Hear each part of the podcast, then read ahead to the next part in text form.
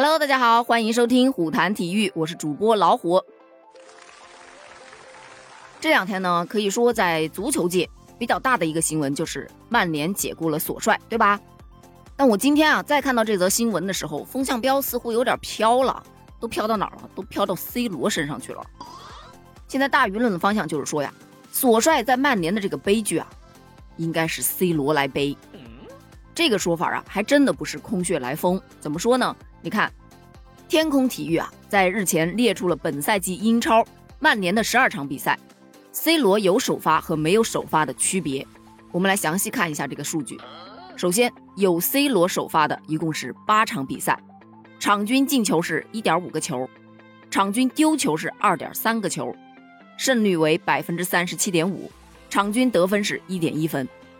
没有 C 罗首发的是四场比赛，场均进两个球。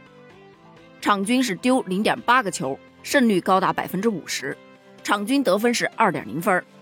所以啊，从这个数据上来看的话，曼联在 C 罗没有首发的比赛里，他的数据是全面占优的。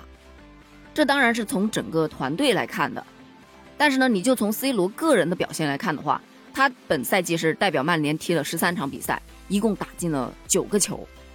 我记得之前有几场比赛呢，还有媒体报道说 C 罗是拯救。索帅的唯一稻草啊，就说他是能够在场上唯一解决问题的攻击点，但是他的华丽数据与曼联这个整体表现的拉垮是形成了一个非常强烈的反差的。毕竟足球它还是一个团队运动嘛，还是要讲求团队协作的嘛。据保罗·莫森啊，他在天空体育的一则专访中表示称，其实索帅在上个赛季获得了第二名之后。他在本赛季就已经有了非常好的规划了。你看，他把桑乔弄了进来，还给了卡瓦尼一年的时间。根据索帅的计划，他每隔一场比赛就会让卡瓦尼上场。桑乔和纳什福德都在边路，格林伍德是锋线的轮换。这支球队的锋线有速度、有力量、有技巧，并且还年轻。从他的这个阵型来说，索帅教练组他的引援计划当中是没有 C 罗的位置的。但是突然有一天，C 罗就回归了。他的回归啊，就彻底打乱了索帅的规划。那么，像 C 罗这样一个超级巨星啊，引进了，索帅和他的教练组就必须要围绕着 C 罗去重新组建一支最好的攻击体系。但是这个体系啊，你得慢慢的研究啊。所以 C 罗的突然加盟，让索帅只能够以赛代练，来寻找最适合 C 罗的组合。这几场比赛当中，格林伍德、纳什福德、桑乔。卡瓦尼这些人几乎是轮番上阵试错，C 罗身边的搭档啊一直都在变，但是曼联的情况还是时好时坏的。从这个结果来看，索帅是始终都没有找到一套最适合 C 罗和如今曼联的这种阵容的组合。那在索帅下课之前的最后几场比赛，被球迷和媒体痛批毫无战术可言，原因呢也大概就是如此了。那曼联的高层为什么要突然引进 C 罗呢？还引进的如此突然呢？这一切啊，是在曼城与 C 罗传出绯闻之后发生的。曼联是在八月二十七日突然加入 C 罗的竞争，核心原因就是他们无法接受作为红魔传奇的 C 罗加入同城死敌曼城。于是呢，曼联的高管啊，仅仅只用了一天的时间，就火速的完成了官宣。整个过程可以说是快如闪电，根本就没有给索帅太多的思考机会呀。而在《每日邮报》有这样一则消息啊，他们分析了一下，连续四个赛季，C 罗所在球队的教练要么就是离开了，要么就是被解雇了，所以把他称为“教练杀手”。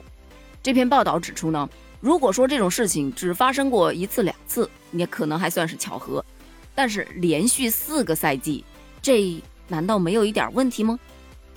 这个问题啊，咱就不论了，因为咱也论不出个结果来。但是呢，索帅黯然下课呀。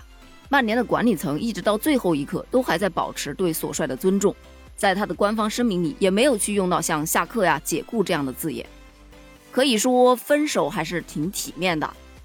在他离职之后，曼联的球员们也是陆陆续续的在社交媒体上发文告别索帅，言语之中也尽是歉意和感激。特别是曼联的队长马奎尔，他始终认为球员们应该去为糟糕的成绩以及索帅的下课负责。他提起索帅离开球队的那一天，他非常感动。他说道：“教练对我们说了一些话，每个人都尊重他为俱乐部所做的一切，他仍然是一个传奇。他说他将继续支持我们，希望我们赢得每一场比赛。这显然表明了他做人的价值。从种种情况来看，不管是曼联的管理层还是球队内部，其实对于索帅这个人基本上是没有什么太大不满的。可能唯一不满的就是他的战术问题吧。但是球队也确实是战绩不佳，那么在处境困难的时候，必然就会拿一个领头羊开刀啦。所以索帅的下课呀，是符合现在所有人期待的，也是最能够安抚舆论和球迷的这么一个决定了。就这么来看，你觉得索帅的下课到底是他自己的原因，还是 C 罗也有一定的原因呢？关于这个话题，可以在评论区跟我一起讨论一下哦。我们下期接着聊，拜拜。